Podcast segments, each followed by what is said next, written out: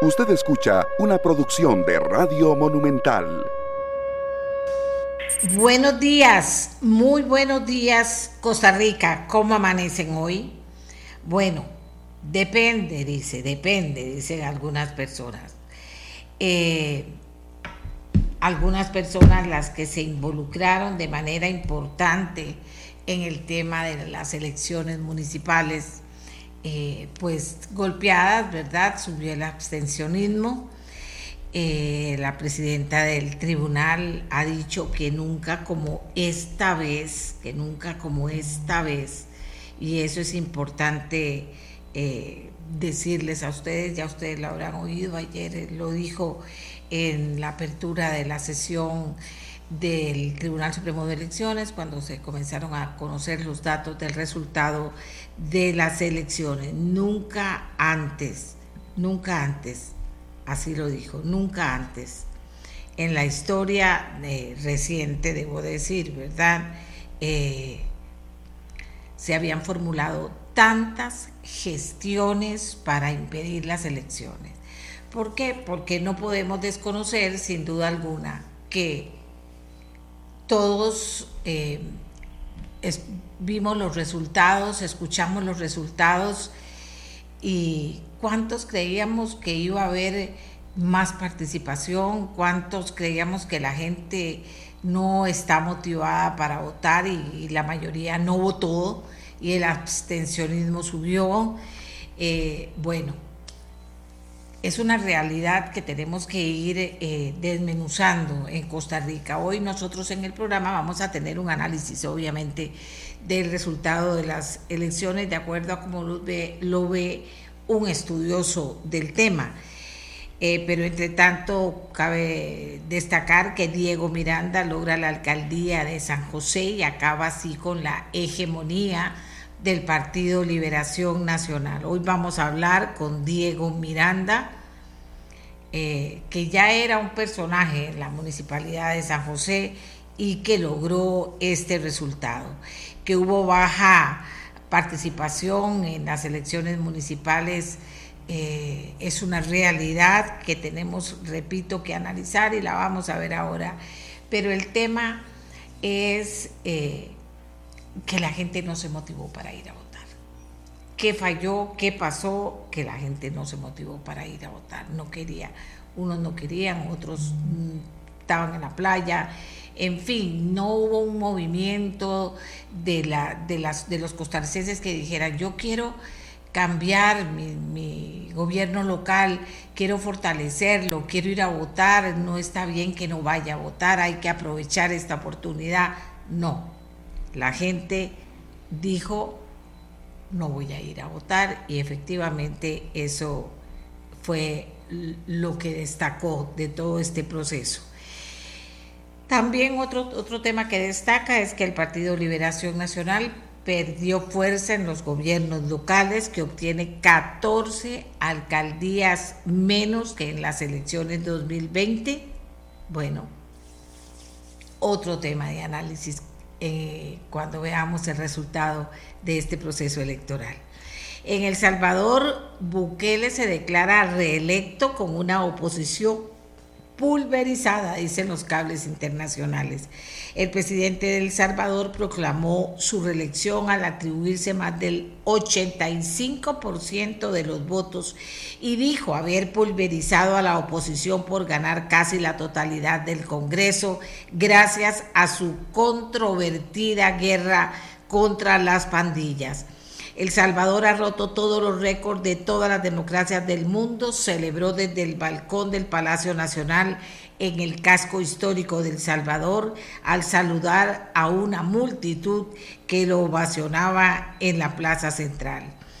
Mientras tanto, también hay que destacar lo que está pasando en Chile como resultado de los incendios forestales.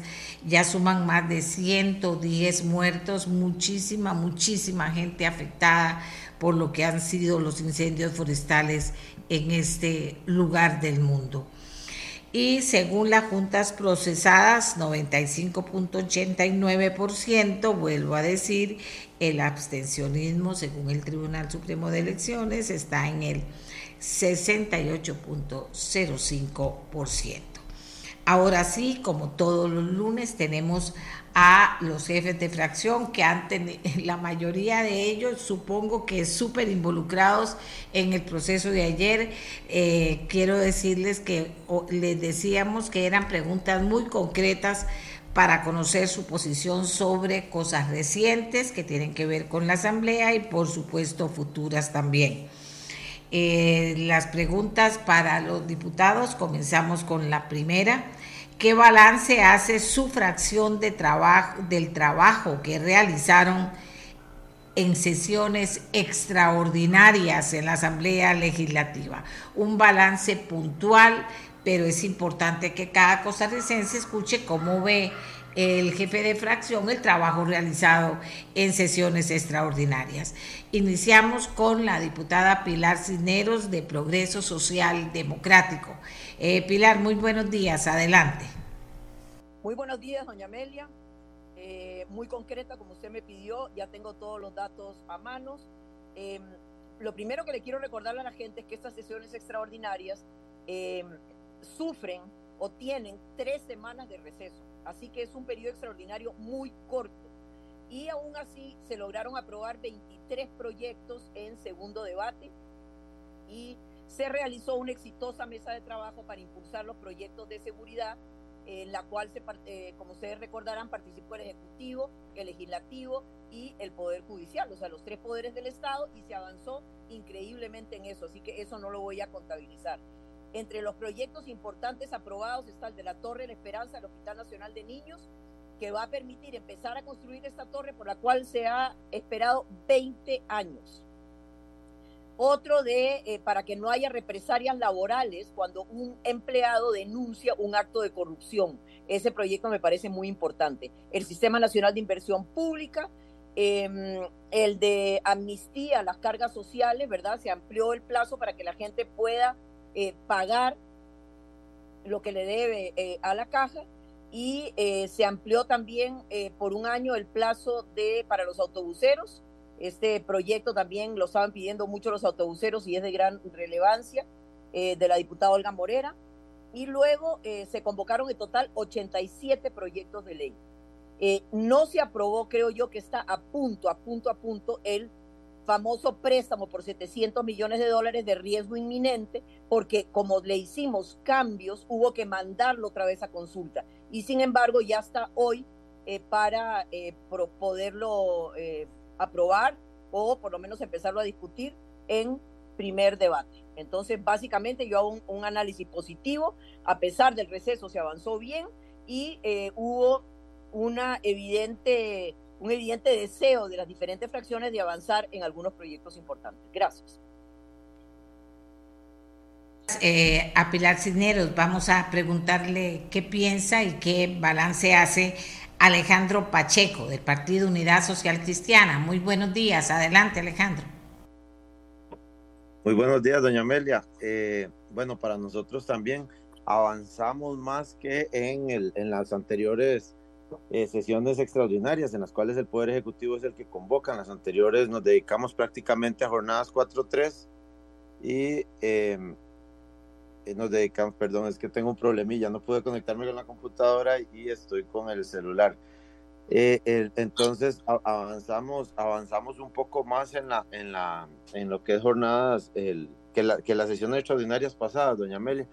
Esos 21 proyectos que se aprobaron fueron más que las anteriores. Yo creo que hubo una apertura mayor del Poder Ejecutivo y eh, se convocaron más proyectos. Entonces, a pesar de, como acaba de decir doña Pilar, del receso que tuvimos fin de año, eh, avanzamos, aprobamos mucho más proyectos. Yo creo que, que ya en, en, en, las próximas extraordinarias me parece que ya el Poder Ejecutivo eh, aprendió y, ya sabe que la Asamblea Legislativa tiene 34 comisiones, entonces ellos pueden pueden convocar eh, más proyectos, más variedad y no dedicarnos eh, a temas únicos. yo creo que avanzamos muchísimo en materia de seguridad. En materia de, de seguridad hubo muchos acuerdos de parte de los diputados y mucho compromiso en avanzar. y eso fue lo que, lo que ayuda a, que esta, eh, estas sesiones extraordinarias caminen de una mejor manera que las anteriores. No, eso es lo que piensa don Alejandro Pacheco. Vamos con eh, don Oscar Izquierdo del Partido Liberación Nacional. Buenos días, don Oscar. Muy buenos días, doña Amelia, doña Pilar y don Alejandro, todos los costarricenses que nos escuchan. Yo creo que este periodo de sesiones extraordinarias finalmente fue provechoso. Me parece que tuvimos un, proceso de altibajo, eh, donde en un momento determinado, eh, pues el mismo gobierno casi que desistía de, de, imponer la agenda como corresponde, pero creo que al final del proceso eh, es un, una, un periodo de sesiones satisfactorio, porque bien, si bien es cierto, como lo señaló doña Pilar y don Alejandro, pues hay un periodo de receso que hace que se acorte bastante ese periodo de sesiones extraordinarias y aún así se aprobaron bastantes proyectos de ley algunos de bien social, como Torres de la Esperanza, como las Torres de, la Alegría, eh, del Espíritu Santo también, eh, que impulsa el Padre Sergio. Eh, en fin, creo que aprovechamos en buena medida la, segunda parte, porque yo la, la, planteo, la veo en dos etapas, este periodo de sesiones extraordinarias, pero creo que finalmente es un periodo donde hemos dado eh, un, impulso a diferentes proyectos de ley, ya dijeron más de 20 proyectos de ley fueron aprobados, eh, así que creo que eh, el resultado, el balance es positivo de este periodo de sesiones extraordinarias, por lo menos así lo vemos en Liberación Nacional. falta, tenemos, don Eliezer no se ha conectado aún, don Eli don Fabricio Alvarado no se ha conectado aún, ni la diputada Sofía Guillén, suponemos que el harto trabajo de ayer hasta muy avanzado el día se los ha impedido, no hemos tenido comunicación de ellos, pero en fin, seguimos con quienes están presentes. Vamos con Pilar Cisneros. Cada fracción legislativa, Pilar, envió una lista de proyectos para incluir en las sesiones ordinarias que iniciaron el jueves. Eh, de la lista que su fracción envía esto es importante. ¿Cuáles son los tres proyectos que considera prioritarios? Eh, para nosotros, doña Mele y amigos que nos escuchan, definitivamente el proyecto de riesgo inminente. Esto, eh, por dicha, ya las diferentes fracciones también eh, han estado dándole el apoyo a este proyecto de ley, que es un préstamo del BCIE por 700 millones de dólares que va a permitir arreglar 500 obras en todos en todas las provincias del país y en muchísimos cantones de este país. Y como lo hemos venido diciendo, doña Amelia, son obras que realmente urgen. ¿Por qué? Porque son puentes que se pueden caer en cualquier momento, escuelas que están en pésimo estado y proyectos de vivienda que donde vive gente que está realmente, em, digamos, en peligro, ¿verdad? Así como el proyecto sobre eh, liquidez, este proyecto de la Contraloría que va a permitir un ahorro de más o menos 300 mil millones de colones que ahora se tiene que pagar en comisiones a los diferentes bancos y que al tener todo en una sola bolsa, por ponerlo de alguna manera, pues el Estado se va a ganar un montón de dinero. Para nosotros esos básicamente serían los importantes, además de avanzar en los proyectos de reforma del Estado, quitar los órganos desconcentrados, doña Amelia y amigos que nos escuchan. Los ministros se quejan de que a ellos les dan la rectoría, les dan un ministerio pero los tienen con manos atadas porque tienen 14, 10, 12 órganos desconcentrados, cada uno con su junta directiva, cada uno con, con su poder de desconcentración máxima que le impiden al ministro rector avanzar en las políticas que se han fijado. Entonces, eso también queremos avanzarlo muchísimo. Básicamente sería eso, doña Amelia, lo que, lo, digamos, los proyectos prioritarios para el oficialismo. Gracias, don Alejandro Pacheco. Adelante. Eh, gracias, doña Amelia. En estas extraordinarias, eh, bueno, claramente después de los, eh, de los proyectos de seguridad que está recomendando la comisión y que estamos estudiando y que esperamos que avancen lo antes posible, tenemos proyectos de los que la fracción está impulsando, por ejemplo, la ley para la promoción y regulación del microcrédito como fondo para la inclusión social y financiera en Costa Rica. Eh, es un proyecto eh, importante para nuestra fracción, eh, para que más costarricenses puedan acceder a recursos y fortalecer sus emprendimientos y mejorar la calidad de vida.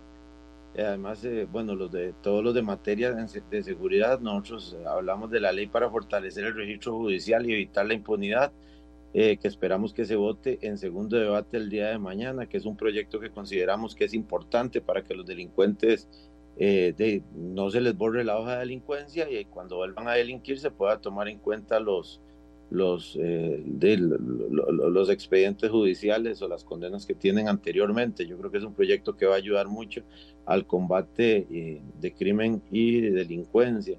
Y además de eso, bueno, estamos impulsando 23 proyectos más los que tenemos en el, en el plenario legislativo, que hay proyectos que ya están muy avanzados y esperamos que salgan eh, lo antes posible. También tenemos ahí la ley para el impulso y fortalecimiento del deporte nacional, que es el 23.216. Eh, y bueno, y claramente la ley de vivienda productiva, que es un proyecto que consideramos desde la fracción unidad muy importante para eh, los costarricenses. Bien, yo les decía que, que, que pudiéramos ser concretos porque dos cosas, quiero ver si nos quedan, aunque sean dos minutos a cada uno para que me valoren el proceso electoral de ayer. Ustedes son políticos y me parece a mí que, que la gente también quiere escuchar sus puntos de vista.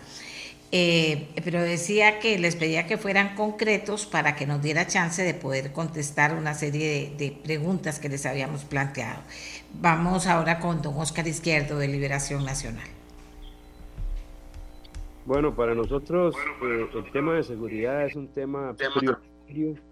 Eh, por eso dentro de los proyectos, de los 10 proyectos, que por supuesto estaremos con una gran disposición de apoyarlos, particularmente el 23.800, que es el de las naturalizaciones, el 24.096, que es la ley de regulación en beneficio del arresto domiciliario, brazalete electrónico, y el 23.642, que es la ley de prevención de la violencia en personas menores de edad y personas jóvenes. Esos, digamos, son en materia de seguridad eh, los tres que, que, nosotros le damos más impulso, pero esos tres proyectos están dentro de los 10 proyectos que la mesa de trabajo ha planteado.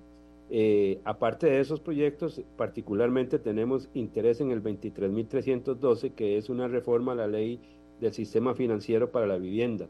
Eh, eso es un poco eh, en función de eh, buscar recursos frescos para que tengamos la posibilidad de construir más viviendas para las y los costarricenses. El 23.150, que es la ley de prohibición para que los jueces del Poder Judicial en funciones sean nombrados en cargos fundamentales en el Poder Ejecutivo.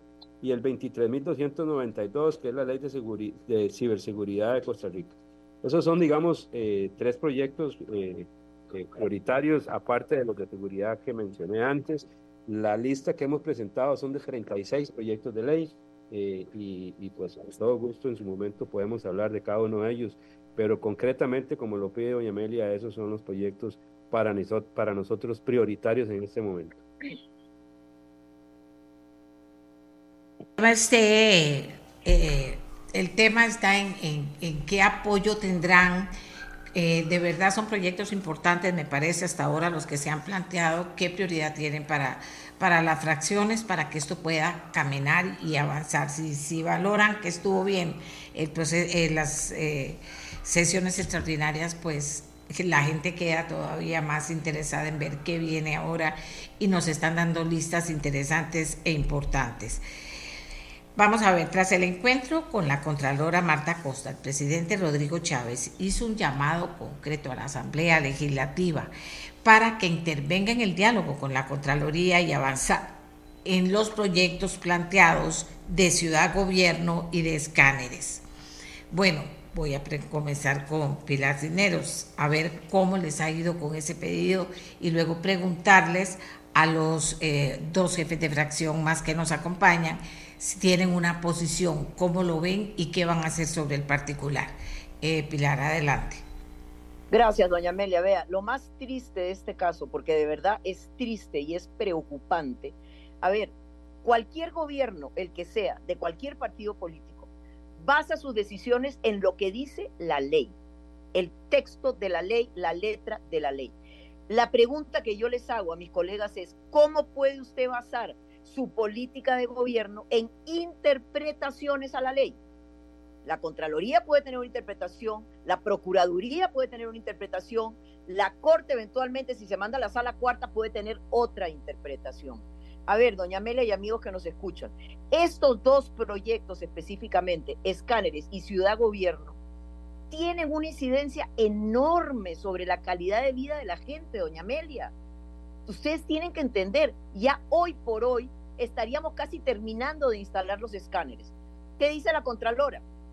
En la ley se dice, dos empresas estatales pueden hacer un acuerdo directo si se cumple o si, si existen estas condiciones, A, B, C y D. Ah, entonces la Contralor interpreta que solo puede ser una, que no pueden ser dos, pero la ley no lo dice, no lo dice.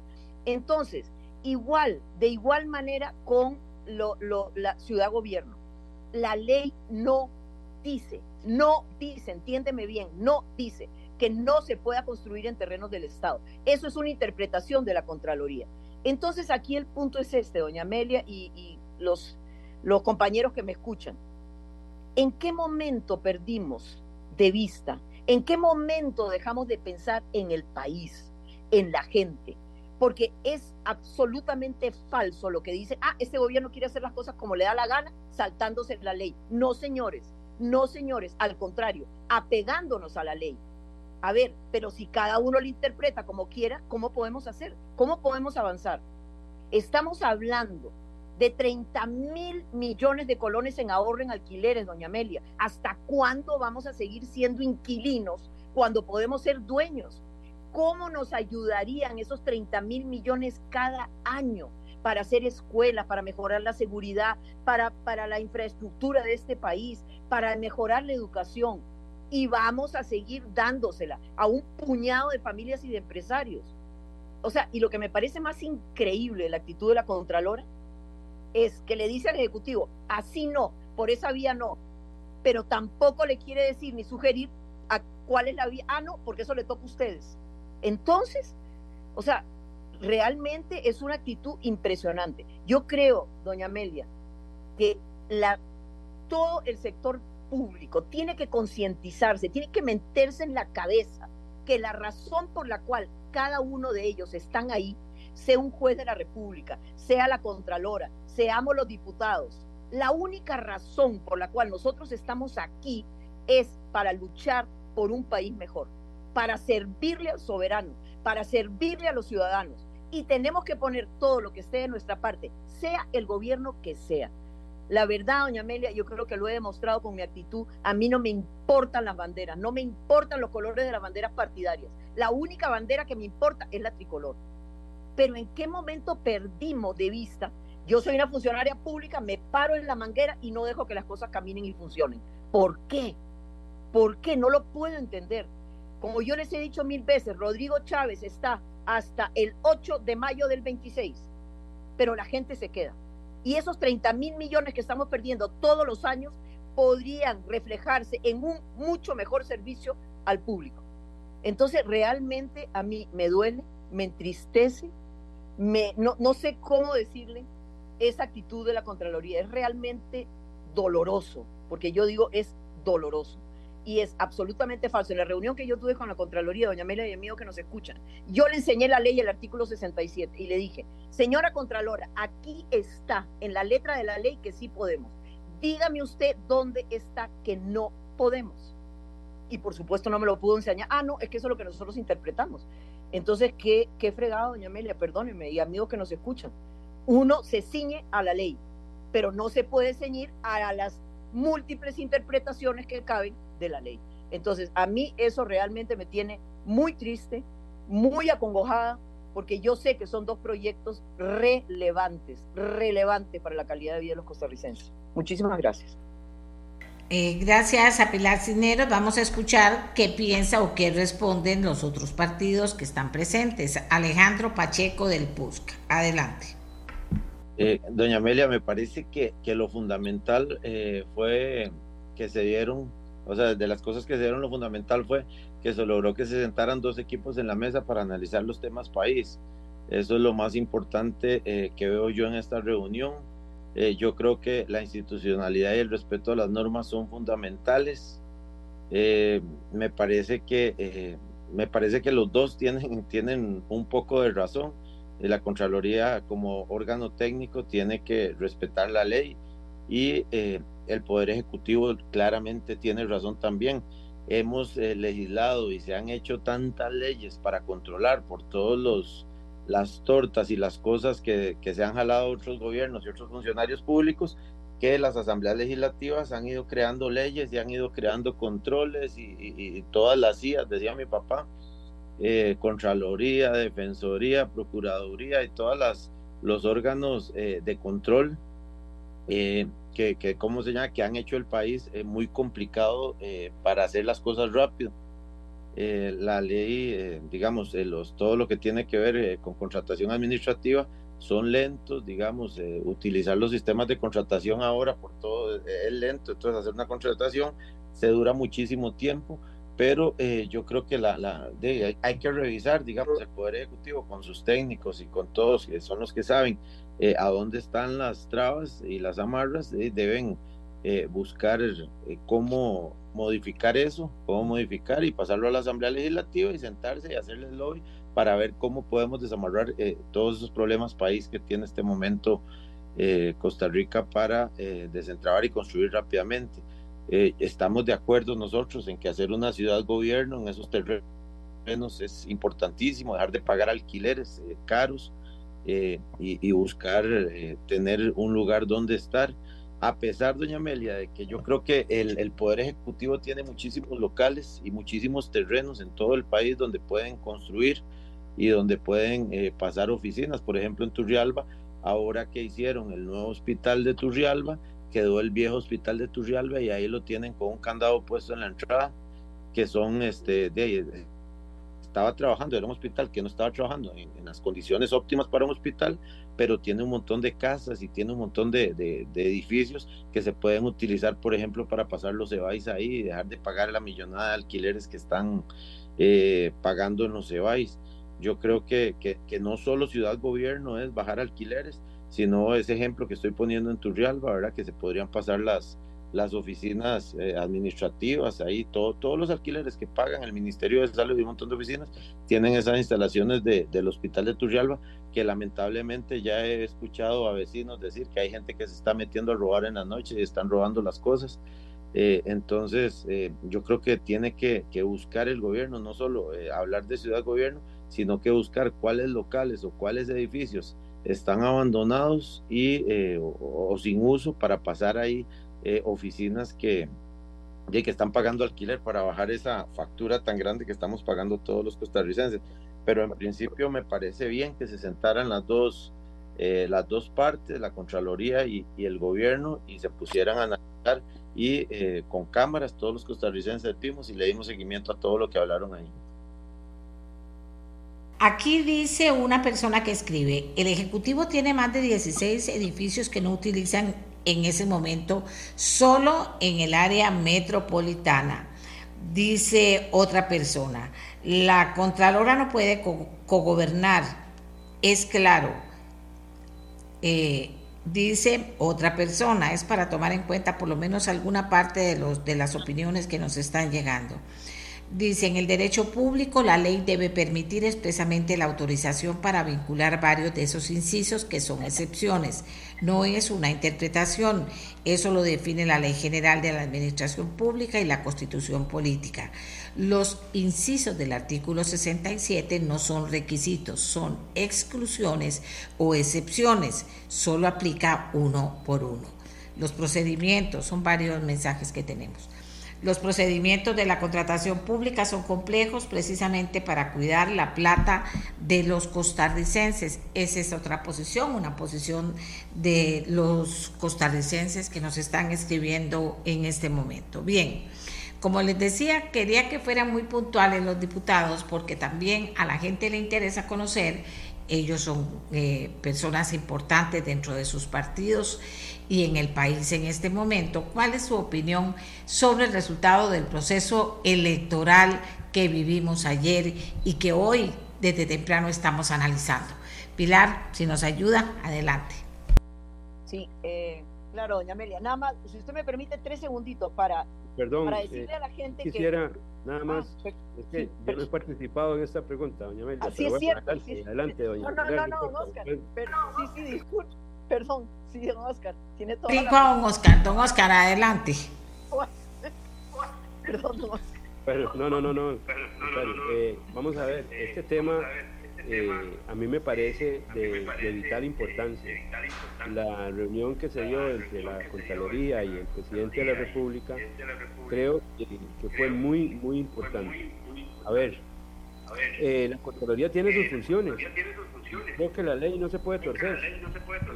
No es simplemente interpretaciones, es que eh, es lo que es. Yo no soy abogado y me he tratado de con el conocimiento de los abogados que conozco y la inmensa mayoría eh, pues le dan la razón a la Contralora dentro de los abogados que yo conozco. Eh, sin embargo, aquí yo creo que el problema es otro. Construcción de una ciudad-gobierno, mm, pues teniendo los recursos, creo que todos los costarricenses estaríamos completamente de acuerdo. Esto además no es nuevo. Eh, desde hace mucho tiempo se ha venido planteando. Lo que pasa es que del planteamiento se ha avanzado más que eso, muy, muy poco. Eh, pero bueno, yo creo que todos los costarricenses quisiéramos tener una ciudad gobierno, quisiéramos tener este, las propias oficinas de, los, de las instituciones, pero tenemos que poner orden para eso. Y yo creo que hay, por ejemplo, algún, algún eh, eh, radioescucha eh, señaló ahora, lo dijo doña Amelia, eh, de que hay una serie de oficinas que están desocupadas del gobierno. Entonces, mm, bueno, yo creo que tenemos que hacer un recuento primero de qué es lo que tenemos para poder caminar hacia lo que queremos. Pero más que eso, yo creo que hay otro tema que es muy importante y es el problema de la gobernabilidad en este país. Yo puedo entender perfectamente cuando uno llega a un nivel de casi de desesperación por querer hacer las cosas y difícilmente se pueden lograr porque está entrabado el sistema.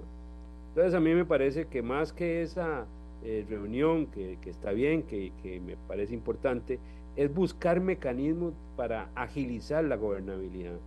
Y la única manera, pienso yo, que eso se puede lograr es por medio del diálogo.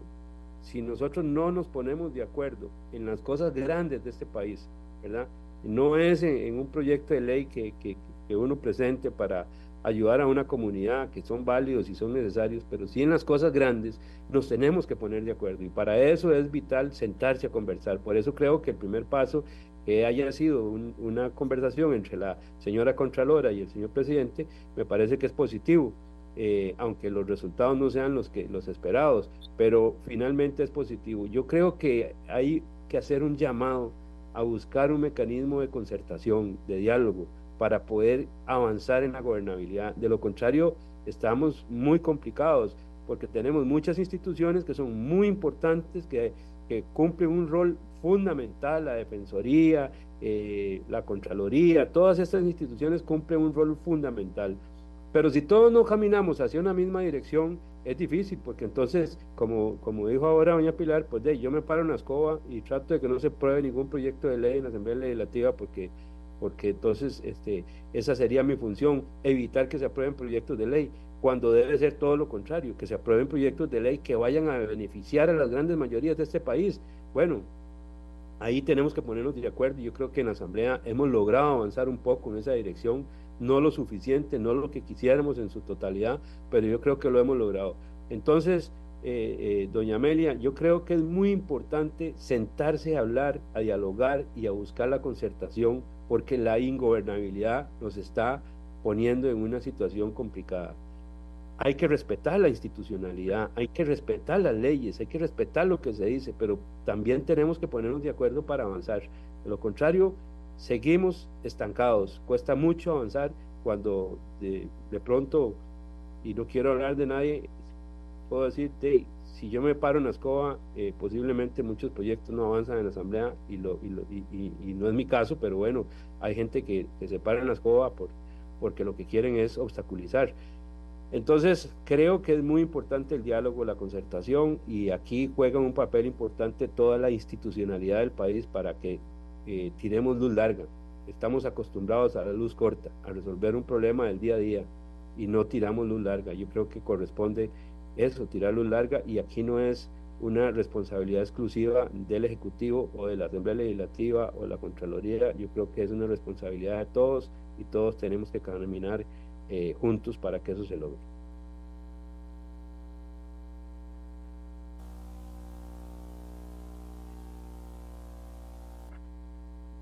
Don Oscar. Aquí tengo más comentarios, pero si me pongo a leer todos los comentarios, pues eh, el programa no avanza y tenemos muchas cosas que queremos hacer hoy en el programa.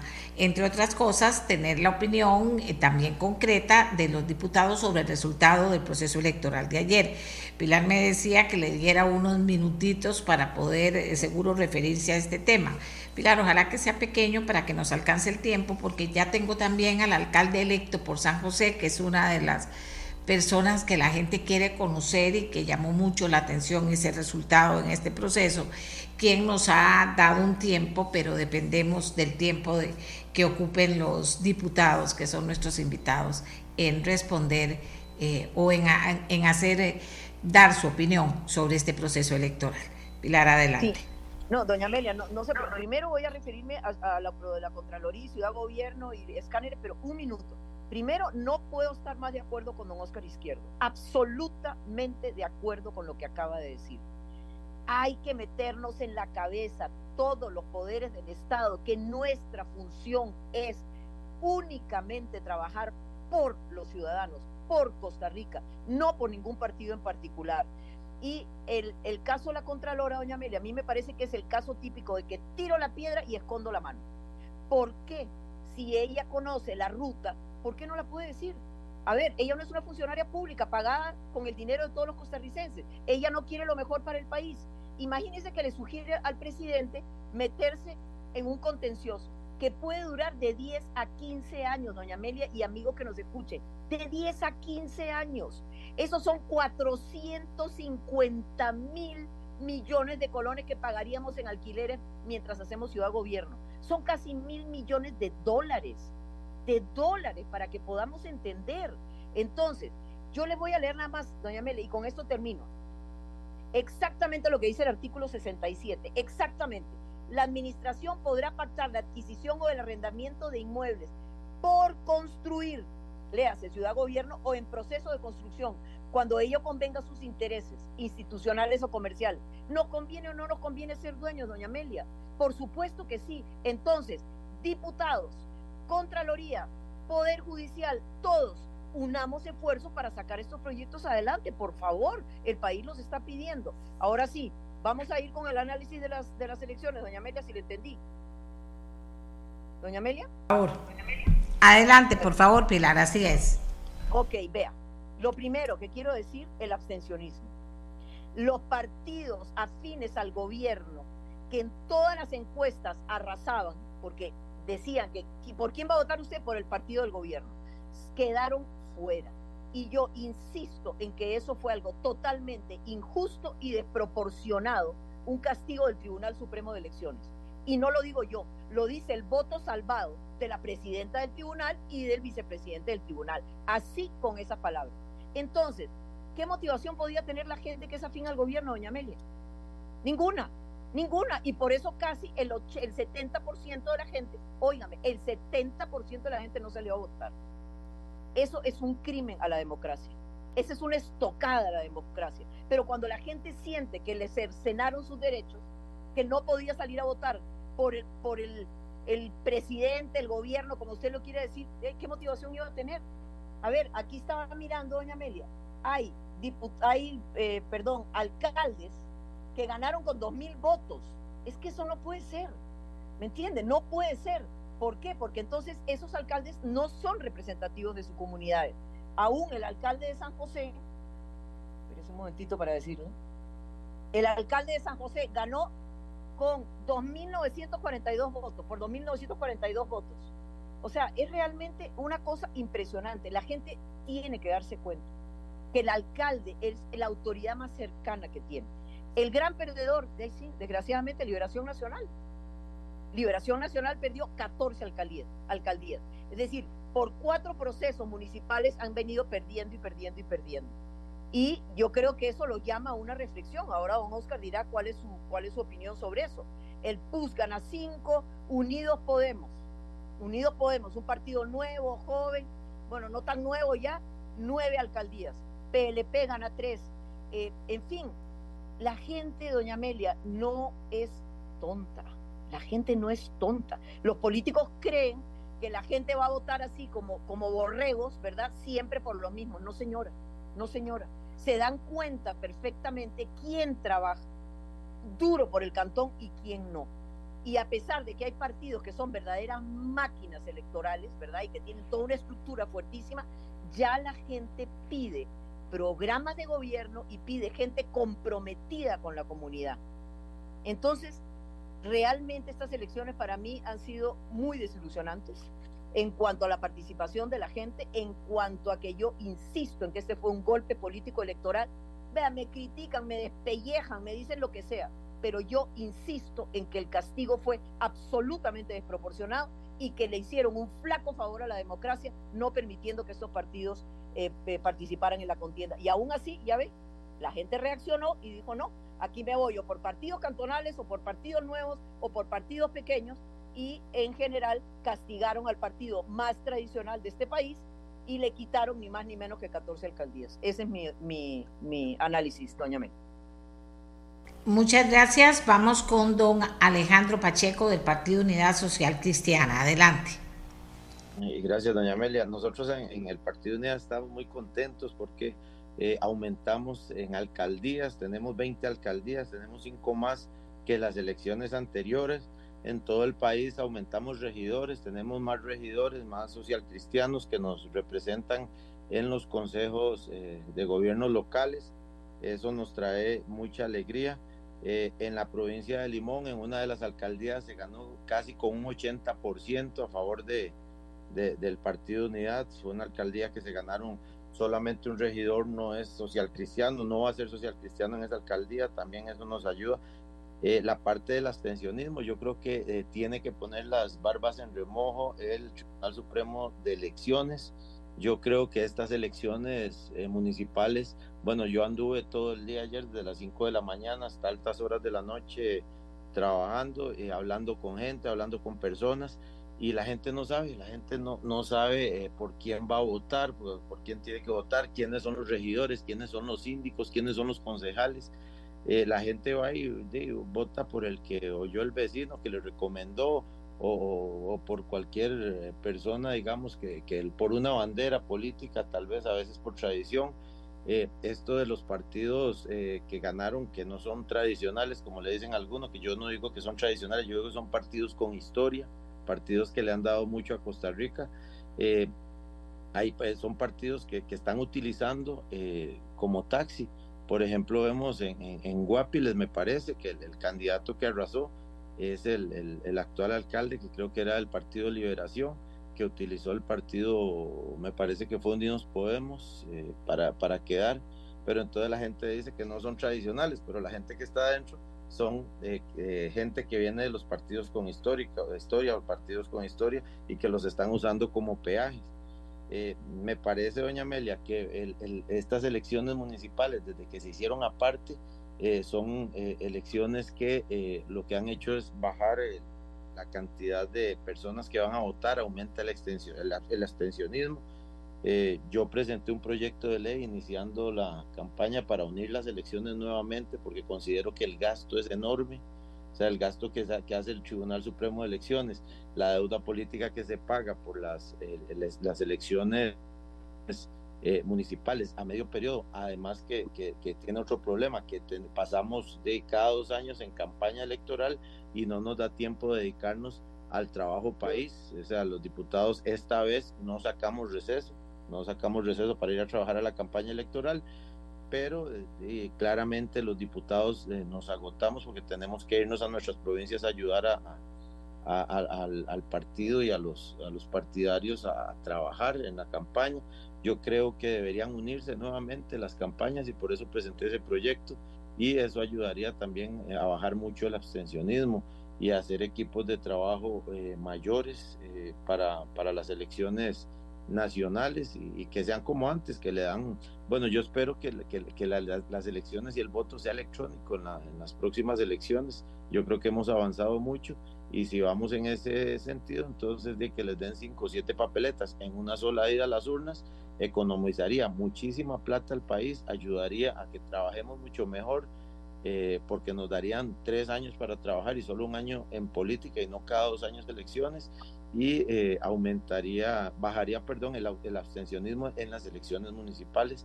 Eh, quiero felicitar a todos los, los ganadores, todos los, los, alcaldes, todos los regidores, todos los síndicos y todos los concejales que fueron electos este fin de semana. Eh, el país necesita gente, necesita gente que, que participe y que se meta, porque hay mucha gente que critica y no va a votar o no se mete como candidatos. Entonces yo digo que no tienen derecho a criticar si no votan si no ejercen el sagrado derecho al voto. Entonces, a todos los que participaron, un gran, una felicitación, independientemente de qué partido sea, porque hay gente que está haciendo eh, al país grande y está haciendo democracia. Eh, muchas gracias, doña Mel. Gracias y finaliza eh, don Oscar Izquierdo del Partido Liberación Nacional. Adelante, don Oscar. Gracias, doña Amelia. Me parece que aquí hacer un análisis en estos momentos a profundidad no es fácil. Creo que hay varios factores que, que nos dicen, en primer lugar, que hubo un abstencionismo mayor casi de un 5% en comparación con las elecciones anteriores. Eh, esta tuvo una connotación distinta, esta elección, donde se logró dichosamente la paridad de género, y en el caso nuestro de Liberación Nacional, pues nosotros eh, cumplimos a cabalidad con lo que establecía la ley eh, y llevamos eh, la paridad absolutamente en todos los cantones y creo que eso es importante.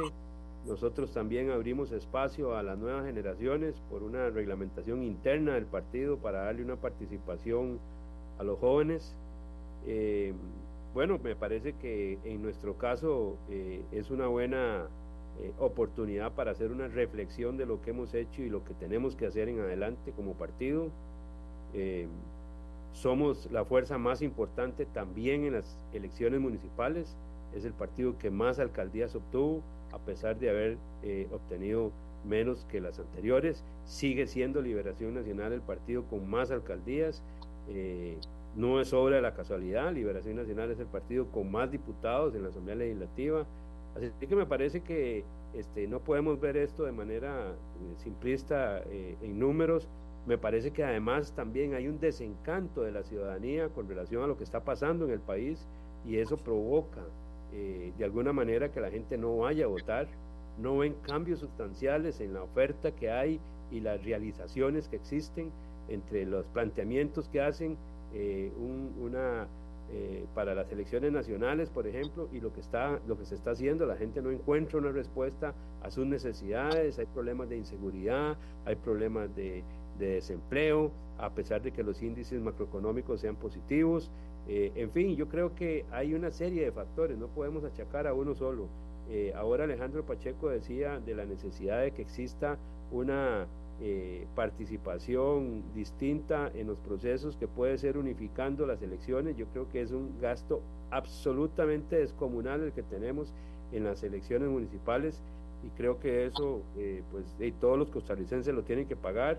Me parece que eh, la posibilidad de unificar es una muy buena idea, don Alejandro, yo, yo lo felicito, creo que eso, eso, eso es una buena idea que se ha planteado no ahora, que viene planteada desde hace días, de hecho Alejandro Pacheco la presentó al principio de esta de este de, ingreso nuestro como diputado, así que no es un asunto que obedezca a, la coyuntura de las elecciones de ayer, viene planteado desde hace tiempos, es una buena idea.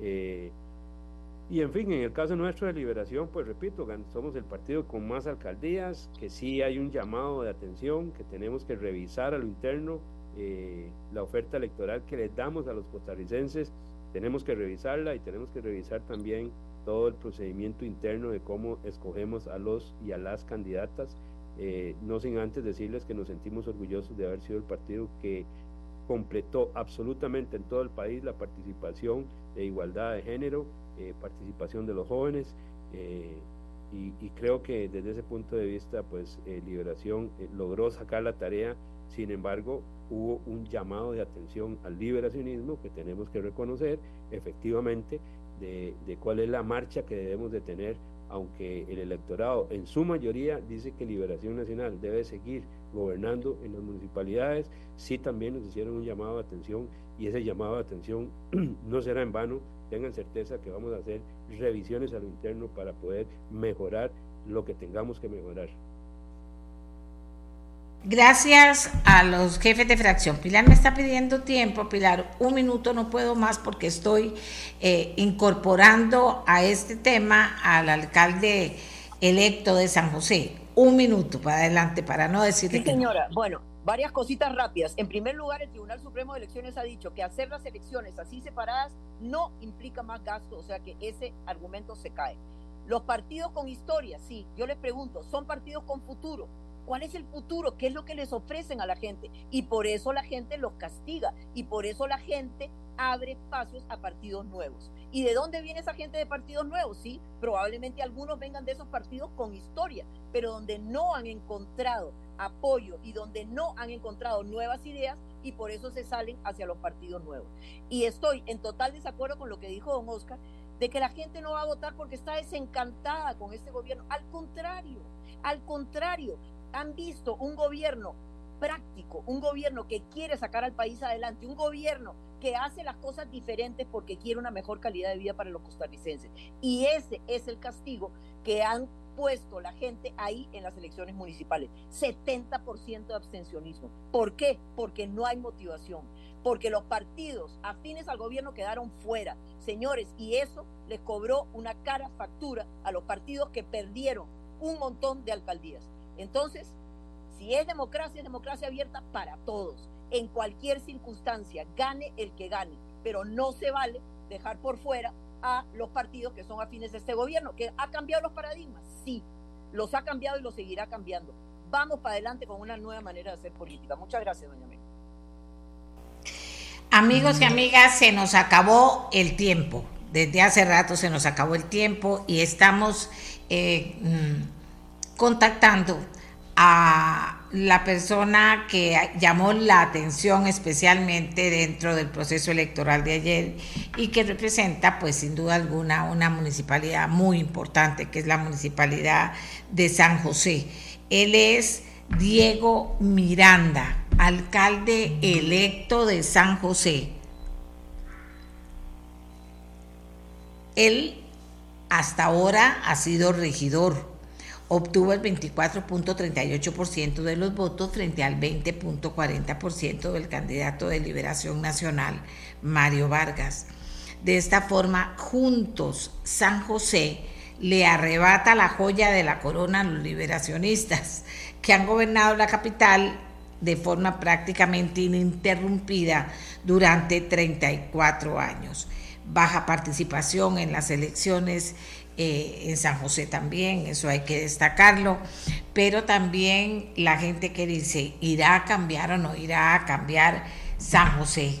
De verdad que han sido muchísimos años con un solo partido y la gente ya eh, vuelve a ver a Diego Miranda eh, de Juntos San José como una oportunidad para arreglar San José, dice una señora que me está escribiendo aquí. Bueno, qué piensa Diego Miranda, qué ofrece Diego Miranda. Y, conozcámoslo un poco. Diego Miranda, muy buenos días, gracias por acompañarnos. Buenos días, doña Amelia, eh, muchas gracias por el, espacio y muy contento del resultado que tuvimos anoche. Eh, creo que la ciudadanía de San José se manifestó y, y, se manifestó con lo que veníamos diciendo durante toda la campaña, que es que la gente quiere un cambio.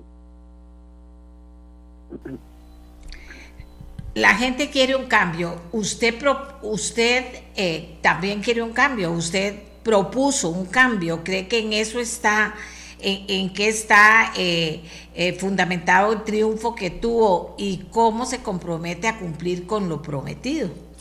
Sí, el, el triunfo se fundamenta en, en, el compromiso de cambio que le, que le planteamos a la, a la ciudadanía del cantón y, y, ese cambio lo vamos a hacer. Ya hemos lo hemos venido diciendo durante toda la campaña. Lo primero es arreglar la casa, que la municipalidad de San José sea una municipalidad que esté ordenada, que hace mucha falta el orden dentro de la municipalidad de San José, eh, eliminar todos los portillos que pueda tener la corrupción dentro de la institución y que eso nos permita brindar servicios de calidad en términos de seguridad en los, en los barrios y en la ciudad, en términos de, de mejorar la infraestructura de todos los barrios y de la ciudad, y también de mejorar servicios que son importantísimos, doña Amelia, como los servicios ambientales, la limpieza urbana, que podamos tener eh, buena recolección, que es un, gran, un grave problema que tenemos en, en San José en estos momentos, y trabajar con otras problemáticas que son igual de complejas, que van a ser un, un gran reto durante estos cuatro años de gestión, pero que necesitan ser atendidas como las personas en población en, en condición de calle, perdón.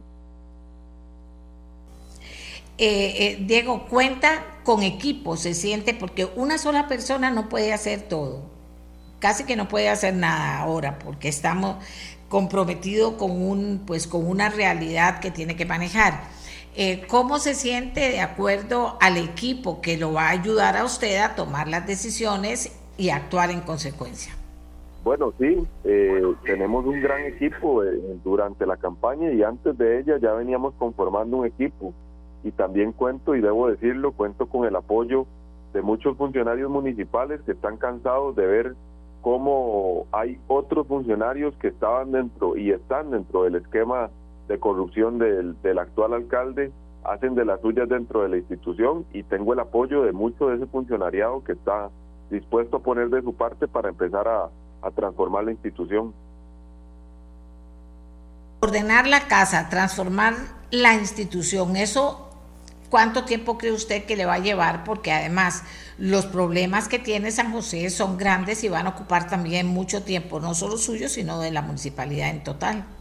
Sí, va a tomar tiempo. Yo he dicho que llegamos con un presupuesto que es prestado porque es de esta actual administración, pero yo creo que en los primeros cinco o seis meses podemos empezar a ver pequeños cambios en los servicios municipales y, y la reorganización que vamos a hacer nos va a permitir que que en los primeros años de gestión podamos tener buenos resultados que la ciudadanía va, va a ver. Yo siempre he hablado durante la campaña que la gente no está pidiendo una transformación eh, radical ni de la institución ni tampoco de las dinámicas de los barrios porque saben la complejidad de los problemas, pero que con pequeñas con pequeños aportes, con legitimidad y liderazgo que vamos a tener en la alcaldía, vamos a empezar a hacer esos cambios que necesita la gente que están urgidos y que mucho pasa por el acompañamiento a los proyectos que la municipalidad pueda tener, porque tenemos una autoridad que tiene 33 años de estar en, en, el poder y que se habían acostumbrado tanto a estar en el poder que ni siquiera respondían ya al llamado de la,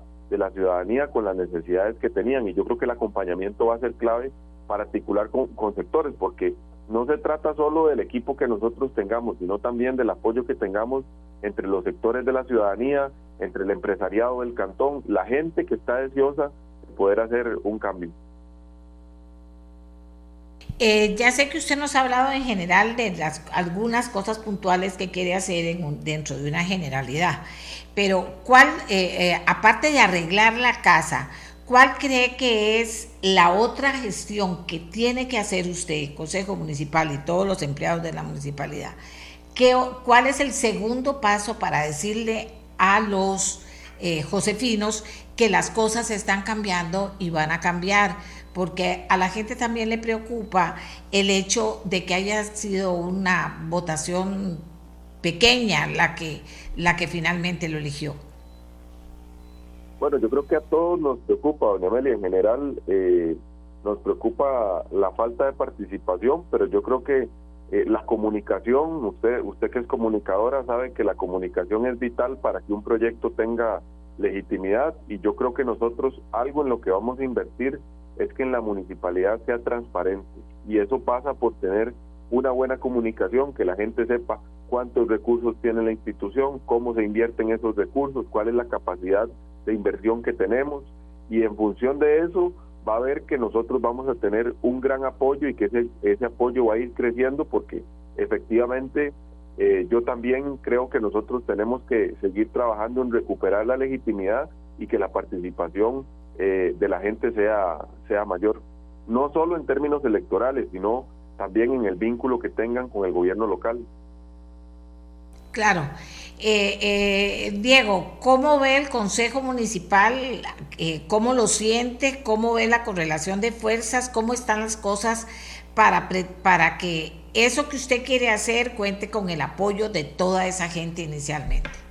Bueno, yo, yo le pido a todas las fracciones de entrada y ya los estoy, a partir de hoy ya los estoy contactando, le pido a todas las fracciones que, que apoyen, que apoyen no el proyecto que nosotros tenemos, sino la voluntad de la mayoría de, de, personas que salieron a votar y yo creo que en función de eso vamos a tener eh, posibilidades de dialogar y de comunicarnos. Siempre lo he venido diciendo, vamos a hacer las cosas diferentes como las ha hecho esta administración que ha anulado o ha intentado anular a la oposición y nosotros vamos a reconocer a todas las fuerzas políticas del, del Consejo Municipal, vamos a darle su lugar y vamos a hacer una mayoría en función no de, de, trinquetes, sino no en función de hacer eh, este, pactos que estén por debajo de la mesa, sino en función de pactos que la ciudadanía conozca y que sean pactos concretos en beneficio de todas las personas del cantón. Dentro de, su eh, programa o plan de gobierno hay muchas cosas. Hay un compromiso con el ambiente, ya usted nos ha señalado otras cosas, pero se ha comprometido a que en un periodo de cuatro años buscará capacitar de forma ambiental a entre 10 mil y 25 mil familias en técnicas de reutilización, separación y compostaje complementando con la entrega de 10.000 composteras y la apertura de al menos tres centros de compostaje. ¿Cómo piensa hacerlo? Bueno, eh, la municipalidad ha tenido durante mucho tiempo, doña Amelia, presupuestos ociosos. Solo el, año anterior tuvimos un presupuesto, un superávit, perdón, eh, de 22 mil millones y ese eh, superávit que tuvimos el año anterior, 13 mil millones no tenían ni siquiera ningún destino, es decir, era un superávit libre que no nunca tuvo un destino específico. Esos superávit vamos a utilizarlos para reinvertirlos justamente en esos programas que hemos planteado. ¿Por qué? Porque vamos a crear agentes ambientales dentro de las comunidades que nos van a permitir que eh, podamos cumplir con lo que plantea la ley eh, de manejo integral de los residuos sólidos, que es las etapas antes de que se llegue a la recolección. La municipalidad hoy en día solo hace la recolección y las etapas antes que establece la ley no las cumple porque ni siquiera hay un plan de manejo integral de los residuos sólidos. Vamos a trabajar con agentes ambientales que nos permitan educar a toda la población y que también sean inspectores de la municipalidad dentro, del, dentro de los barrios y dentro de la ciudad. Eh, ahora hablaba con, con, con, otro periodista y uno de los problemas problemas que le planteaba es que la gente, por ejemplo, saca la basura a horas que no tiene que sacarla. Los comercios a veces son muy desordenados, tal vez porque no tienen una buena comunicación de parte del gobierno local. Y si el gobierno local hace una buena comunicación y los gobiernos no respetan los horarios que deberían respetar para sacar sus residuos, eh, vamos a, a tomar cartas en el asunto porque la idea es no solo ordenar la municipalidad, sino también ordenar la ciudad y sus barrios. Maravilla. Dice también que va a establecer o que se va a establecer la oficina anticorrupción en la municipalidad de San José. ¿Qué significa? ¿Qué hará esa oficina? ¿Cuándo va a estar lista? Bueno, vamos a, eh, esa oficina no existe en este momento. Nosotros sí, por una insistencia, usted sabe que yo, una de mis banderas ha sido eh, la, el tema de la lucha contra la corrupción y gracias a la insistencia que tuvimos, se creó un pequeño portillo dentro de la misma estructura municipal para que existiera no una oficina anticorrupción, pero ese, ese primer portillo que logramos abrir va a ser la posibilidad para crear un departamento que nos permita eh, no replicar lo que ya hace la auditoría municipal, porque la auditoría tiene, digamos, labores de prevención en, en términos de revisar lo que sucede y de lanzar alertas que tienen que cumplir tanto el alcalde como los funcionarios, como los mismos regidores y, demás representantes. Pero esta oficina anticorrupción se va a encargar de otras etapas de, los procesos, tanto de contratación, ya sea de personal como de, como de contratación a las, a las empresas, revisar cuáles contratos han estado bien planteados, cuáles son las fallas técnicas que tienen esos contratos y dónde está el meollo, dónde podemos, por ejemplo, ahorrar una otra cosa. Una, una meta que tenemos es ahorrar bastantes recursos que se han ido a la, a la corrupción y, que podemos devolverlos en, en buenos servicios. Esta oficina va a ser clave justamente para hacer la municipalidad una municipalidad eficiente. Gracias. Yo sé que usted tiene muchas actividades, pero quiero pedirle un minuto nada más para que se presente a los costarricenses que no lo conocen, que no saben quién es Diego Miranda y sobre todo a los josefinos. Bueno, agradecerles primero que todo. Mi nombre es Luis Diego Miranda Méndez, soy vecino de Zapote de toda la vida. Tengo 34 años, soy historiador de carrera y tengo una maestría en políticas anticorrupción de la Universidad de Salamanca. Y soy una persona que le ha planteado honestidad a la gente y lo vamos a cumplir. Es la principal carta de presentación que tenemos y quiero pedirles el apoyo en esta gestión que va a empezar no el primero de mayo, sino a partir de hoy, porque ya estamos trabajando en lograr eh, los compromisos que tuvimos en la campaña. Muchas gracias. Él es Diego Miranda, alcalde electo de San José. Vamos a hacer una pausa y cuando regresemos vamos a entrar a fondo a eh, analizar este proceso electoral que no podemos decir que finalizó ayer, pero que ocurrió ayer en Costa Rica y que nos puso de frente a una realidad. Vamos a estar con una persona que sabe del tema y él nos va a ubicar desde su perspectiva en este resultado. Hacemos la pausa y ya regresamos. La mía, la suya, la de todos y todas. Volvemos de nuevo a las elecciones municipales y les presentamos al doctor Carlos Murillo. Él es el eh, doctor en políticas públicas y director del Centro de Investigación Observatorio del Desarrollo de la Universidad de Costa Rica para que nos ayude con este análisis de qué fue lo que pasó ayer en Costa Rica y qué panorama se abre una vez que fueron en una cantidad pequeña a votar los costarricenses. El doctor Carlos Murillo, adelante. Buenos días. Amelia y a la. Yo creo que las elecciones de ayer eh, reiteran algunas lecciones que habíamos venido viendo en los pasados comicios municipales. Uno es que la gente todavía sigue con una visión muy eh, paternalista en el sentido de pensar que es desde Casa Presidencial en Zapote en donde se resuelven los problemas eh, comunales, los problemas inmediatos de la gente en su barrio y no a través del gobierno local. O sea, los gobiernos locales no han logrado todavía posicionarse eh, como debieran hacerlo eh, por la relevancia que tienen. Esto en parte incide también en que las elecciones eh, sean separadas de las elecciones presidenciales y legislativas. Entonces, mucha gente, y lo escuchaba ayer en algunas personas que no votaron, decir que primero era una pérdida de tiempo, que no iban a cambiar las cosas en el gobierno local, pero que también ya habían ido a votar hace poco. Yo creo que ahí eh, el país tiene que revisar esa separación de las elecciones. El otro eh, tercer aspecto eh, que motiva ese alto abstencionismo, muy por encima del 60%, llaman la atención eh, los cantones de Monteverde eh, y Puerto Jiménez, que sí eh, estuvieron cerca del 50% de participación electoral y mantiene la tendencia histórica Talamanca, que siempre es el cantón en Costa Rica con menos abstencionismo en las elecciones municipales, contrario a las elecciones presidenciales. Y un aspecto que se comprueba eh, y que vemos en ese resultado era lo que venían mostrando las encuestas en las últimas semanas. En el Observatorio del Desarrollo de la UCR hicimos un estudio, un sondeo digital la semana pasada, que por razones de tiempo no se publicó, pero mostraba una fuerte tendencia a votar por un candidato distinto al partido del actual alcalde. Y, el segundo elemento que descubrimos en ese sondeo eh, digital es que las personas tienden a votar más por personas y no por partidos. El, por eso hay algunas lecciones para los partidos eh, políticos.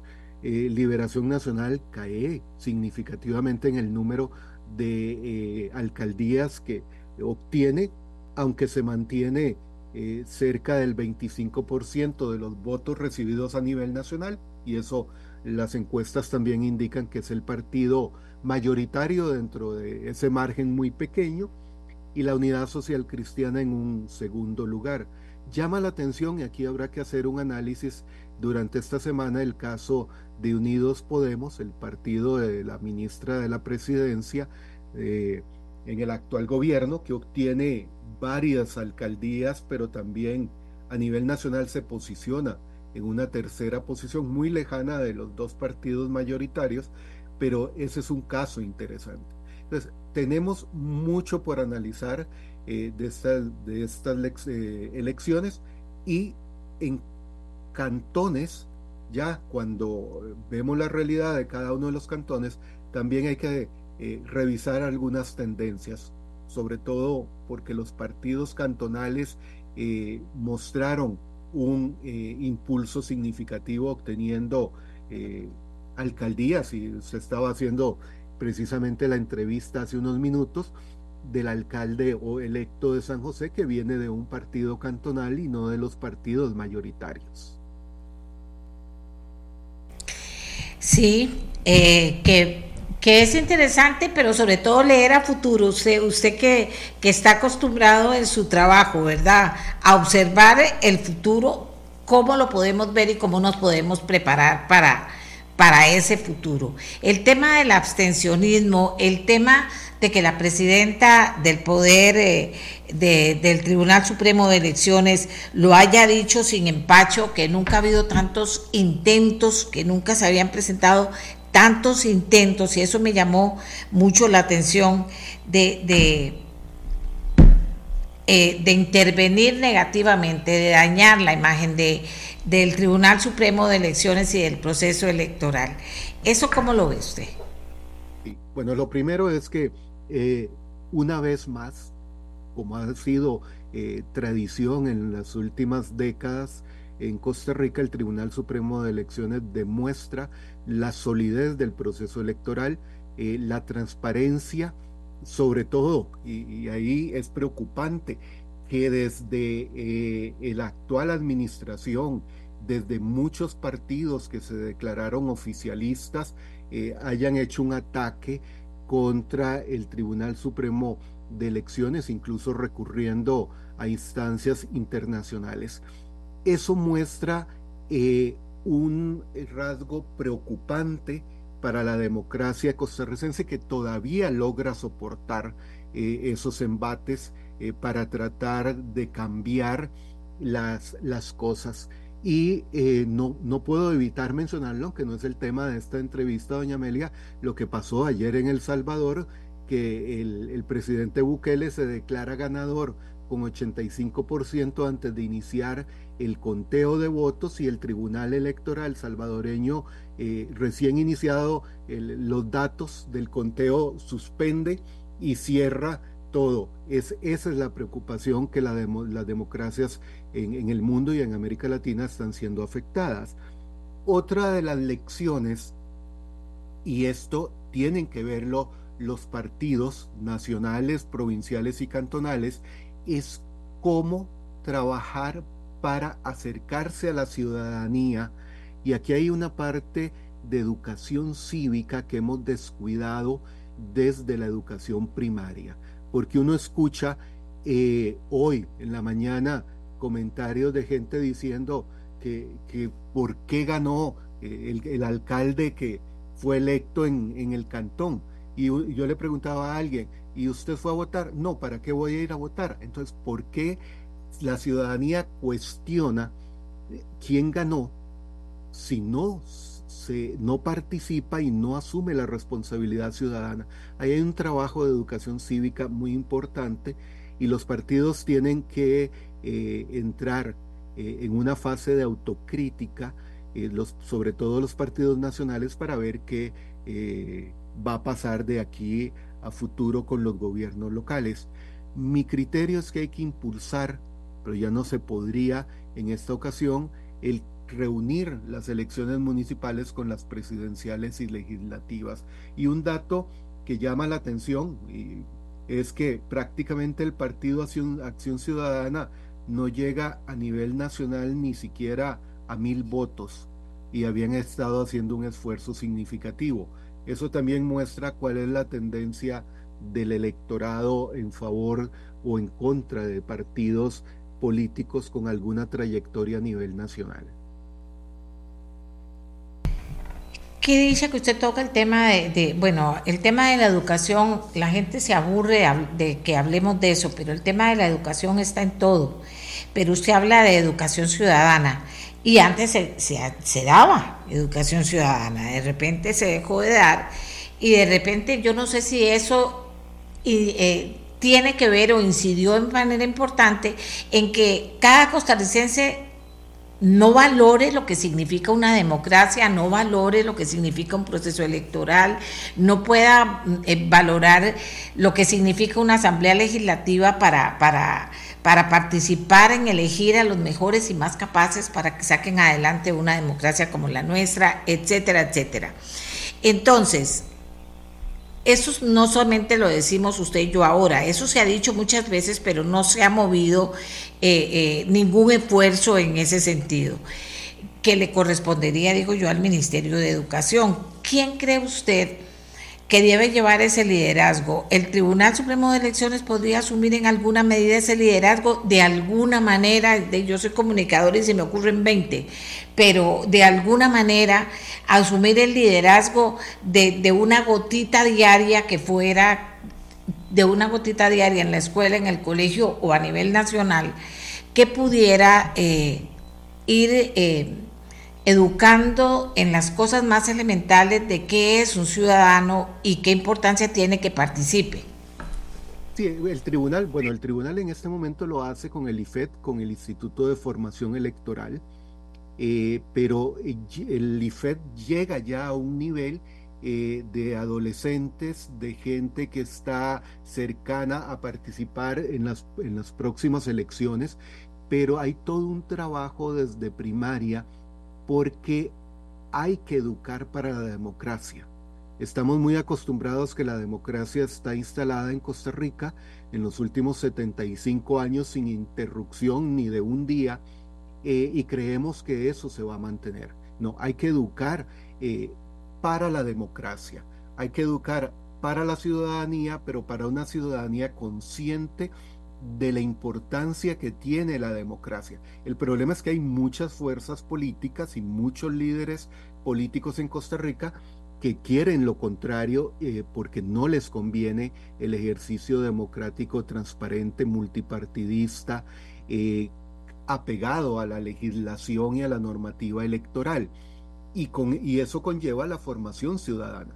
Yo veo en las, incluso cuando llegan a la universidad a primer año, yo doy clases en varias carreras en primer año, eh, y la gente joven, ya con edad para votar, no tienen eh, la conciencia de la importancia de participar. Dicen, no, ya la democracia está ahí y funciona. No, la democracia funciona si usted, doña Amelia, si quienes nos escuchan y yo eh, participamos activamente, no solo ejerciendo el voto cada cierto tiempo, sino demandando eh, de, las, de quienes fueron electos asumir los compromisos, cumplir con las promesas. Y yo creo que estas elecciones municipales nos han dado esa eh, señal, porque a pesar del esfuerzo del Tribunal Electoral, la participación no aumentó. Hay eh, cantones en donde uno eh, se preocupa porque el abstencionismo es superior al 70%. Eh, aunque la tasa está en, al cierre de, esta mañana en 68% de abstencionismo a nivel nacional, hay cantones críticos en esa situación. Es, eh, ¿cuáles son los retos para todos? Para los partidos tradicionales y lo que pasó con ellos en este proceso, para los partidos que, que acaban de nacer o para los otros que son jóvenes, ¿verdad? Eh, a nivel cantonal, porque usted lo decía bien, la gente decía, no, no, no, no me interesa ir a votar, no me interesa, no, no, no, no logramos mover a la gente en esa participación que hubiera movido los números en este resultado. ¿Cuál es el reto para ellos para lograr fortalecer, que es en última instancia, gobiernos locales que puedan responder a las necesidades de cada comunidad? Bueno, yo creo que en, los partidos eh, nacionales, tradicionales como Liberación Nacional, Unidad Social Cristiana, eh, el mismo Frente Amplio que llama la atención eh, cómo obtiene un buen número de diputados en las pasadas elecciones, pero a nivel cantonal no ha logrado consolidarse como una fuerza política. estos grupos, estas agrupaciones político-electorales tienen que hacer una profunda autocrítica en el sentido de revisar por qué han estado fallando, sobre todo en el caso de Liberación Nacional y la Unidad Social Cristiana. No es que yo sea eh, defensor de un bipartidismo, eso no volverá en Costa Rica, eh, pero sí son partidos que todavía tienen una proyección a nivel nacional territorial eh, muy sólida comparado con otros grupos. Llama la atención de los, como dije antes, de Unidos Podemos, de liberal progresista, de Nueva República y aún de Progreso Social Democrático, que tienen un reto importante como partidos pensando en las elecciones eh, generales del 2026. Entonces, lo primero es esa crítica. Lo segundo, yo creo que en Costa Rica los partidos políticos nacionales, cantonales, tienen que volver a la educación, a la formación partidaria que había en el siglo pasado eh, y a la formación de líderes, que es uno de los detalles que está fallando eh, y se piensa, perdón con el respeto para quienes aspiraban a, la, algunas candidaturas de alcaldía sin tener ninguna experiencia en la gestión de lo público, aspiraban a ocupar la alcaldía. Yo creo que eh, hay que rescatar la importancia de los cargos, sea de diputado o diputada, de la presidencia de la República, de la alcaldía, hay que rescatar el prestigio y la responsabilidad de esos cargos porque se han venido deteriorando y, de nuevo, mucha gente piensa que ser eh, presidente o diputado eh, o diputada eh, puede hacerlo cualquier persona sin una formación cívica, ciudadana y sobre todo de capacidad de gestión de lo público. Así que Costa Rica tiene una gigantesca tarea por delante. De lo público, qué importante, porque nosotros insistíamos mucho en que en los perfiles eh, en los perfiles de las personas a, las que usted va a elegir, en la formación y, en la capacidad que va a tener para poder cumplir con las promesas que eventualmente le haga, por supuesto. Eh, bueno, vimos en la oferta que faltaba mucho de eso.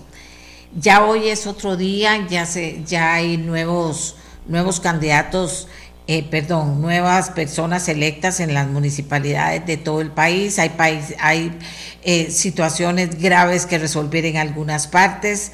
Hay situación nacional de seguridad en la que pueden tomar una participación activa. Hay municipalidades muy débiles, hay municipios muy fuertes. Eh, ¿cómo, ¿Cómo situarlos?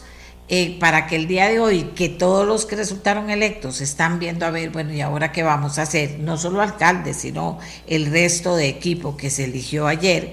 Eh, ¿Qué se les puede decir? ¿Por dónde encaminarlo para que esta gente eh, pueda asumir de verdad un reto con ganas? Y dijo el alcalde de San José, a limpiar la casa, a ordenar la casa. Imagínense usted, como que si eso no llevara tantísimo tiempo, pero solo el hecho que lo piense, dice uno, bueno, ahí van a pasar cosas. ¿Qué le decimos a los demás? Yo creo que sin duda, eh, y aquí es una responsabilidad y se nos de mi parte también se me había olvidado mencionar las eh, regidurías. Recordemos que el Consejo Municipal es clave en los gobiernos locales, no es solo una cuestión de, de la alcaldía. Eh, tienen sí que llegar a ordenar la casa en, muchos cantones, pero no pueden quedarse en eso. Simultáneamente, y ahí la tarea es muy grande, tienen que entender eh, que debe haber una buena comunicación entre eh, quien ocupa la alcaldía, quienes componen el consejo municipal y la ciudadanía para atender los problemas más urgentes. En, la, en el sondeo que le mencionaba de la semana pasada que hicimos en el Observatorio de Desarrollo, eh, la palabra clave, cuando les preguntábamos qué, consideraban que se necesitaba en el cantón, fue falta. Falta de seguridad, falta de buenos servicios eh, públicos, falta de atención por parte del gobierno municipal. O sea, falta era la palabra de clave porque hay muchas carencias en, en los cantones y quienes asumen las, las alcaldías y los consejos municipales deben comenzar desde ya una formación eh, y ahí hay un trabajo importante eh, en, el, en el IFED de enseñarles qué es lo que sus tareas en el IFAN hay que eh, rescatar el apoyo y el impulso del fomento municipal desde las universidades eh, que tienen centros eh, sobre políticas municipales y en general desde muchos sectores de la población, pero la ciudadanía sigue siendo fundamental para demandar eso. Por eso en el Observatorio del Desarrollo vamos a comenzar ahora un trabajo que es ya no de encuestas, sino de un trabajo de paneles para dar seguimiento a cómo eh, se está manejando lo público. Y hago una diferencia entre la gestión pública, que cae mucho en el manejo diario de la burocracia, y de lo que es la gestión de lo público, que es una visión integral de todo lo público, sea desde lo distrital hasta lo nacional. Eh, vamos a ver, aquí estoy tratando de, interpretar todo lo que me están diciendo las personas, porque las personas, eh, eso que decía usted, o sea, están interesados en el tema, pero no votaron. están interesados en lo que pasa en las municipalidades, pero no votaron. Y, y era el secreto, ¿verdad? El secreto era ir a votar para cambiar esta historia. Pero entonces ellos, lo que siento yo es una desesperanza, es como que no tienen fe en que se puede hacer algo. Cuando, cuando cualquier persona pierde esa fe, no se puede hacer nada. Y cuando uno siente a tantos costarricenses hablando así, dice uno, bueno, ¿qué es lo que hemos perdido que tenemos que recuperar? Y como usted está observando desde ahí, por eso le hago esa pregunta que pareciera súper general y que no tiene que ver con las elecciones, tiene que ver con las elecciones. Sí, yo, yo creo que eh, como costarricenses tenemos que tomar conciencia de la coyuntura en el que estamos como ciudadanía, como sociedad, en la que está el país, que se enfrenta a muchos desafíos eh, externos e internos, eh, de esos ataques de la democracia y que hay que defender la democracia y construirla y fortalecerla día a día y no se trata solo de responsabilizar a, quienes fueron electos y, de, mandarles eh, cumplimientos si uno no ha participado. Yo fui a votar, yo voto en, un distrito del cantón de San Rafael de Heredia y, la asistencia era mínima, incluso no tuve que hacer fila. Eh, y la gente que es, un distrito pequeño, o sea que casi que desde cualquier punto del distrito uno llega caminando al centro de votación y, la gente no asume esa responsabilidad porque cree que esto va a, resolverse, o sea, hay un desinterés, una desmotivación, pero simultáneamente hay una exigencia de que hay que resolver los problemas, pero no asumimos la responsabilidad que toca a cada costarricense eh, como, como persona y como parte de esa sociedad costarricense. Eh, decimos, eh, para finalizar, decimos que, que nos preocupa el abstencionismo, lo dicen todas las personas. Hay otra preocupación que es eso que dice la presidenta del, del tribunal, ¿verdad? De, cuando, cuando dice eso, pues también uno se preocupa, ¿verdad? Es una afirmación muy seria, que, que, que hubiera grupos que quisieran intervenir y dañar el proceso electoral aquí en nuestro país. Eso, eso es serio a futuro y es serio en el presente también. Digo yo no solo como material de como materia de análisis, sino cómo podemos recuperar a las municipalidades y que todos los partidos políticos están representados eh, eh, en los consejos, que todos asumieran esto de, que vamos a responderle a la poca gente que votó por nosotros y a la que no votó también para generar la confianza necesaria y poder hacer cosas valiosas. No sé, el tema de la basura, o sea, hay tantas cosas de los desechos, de los residuos, por ejemplo, para decir algo que, que atañe a todo el país, pero ¿cómo hacemos que digan los consejos municipales? Eh, y que los alcaldes y las alcaldesas se, apunten, ¿cómo hacemos para atraer a las comunidades y que participen en los proyectos que vamos a hacer? Eh, lo, primero, e insisto, doña Amelia, en esa formación cívica, en esa formación ciudadana. Él menciona el caso de los desechos sólidos o de la basura, eh, que eh, no hemos tomado conciencia suficiente de cuál es el manejo que se debe hacer en cada casa y de cómo exigir a las municipalidades una política de manejo de desechos sólidos apropiada, eh, porque no, no existe. Pero también hay una irresponsabilidad ciudadana en ese sentido. Yo creo que aquí eh, hay una tarea doble.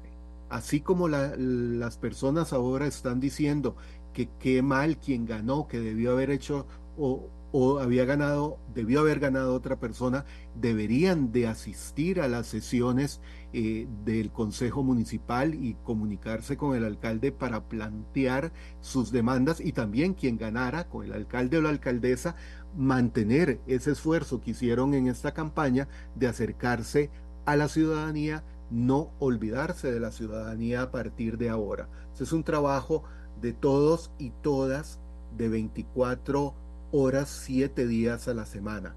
Eh, porque las principales amenazas a la democracia eh, no están fuera de Costa Rica, están dentro de Costa Rica, de esos líderes y lideresas eh, en todas las instancias del poder en Costa Rica que están bombardeando la democracia costarricense para satisfacer intereses de élites o personales. Carlos Murillo. Él estudia nuestra realidad y nos ayuda a ubicarnos en ella. Y me gusta, me voy a quedar con eso que dice en la parte final.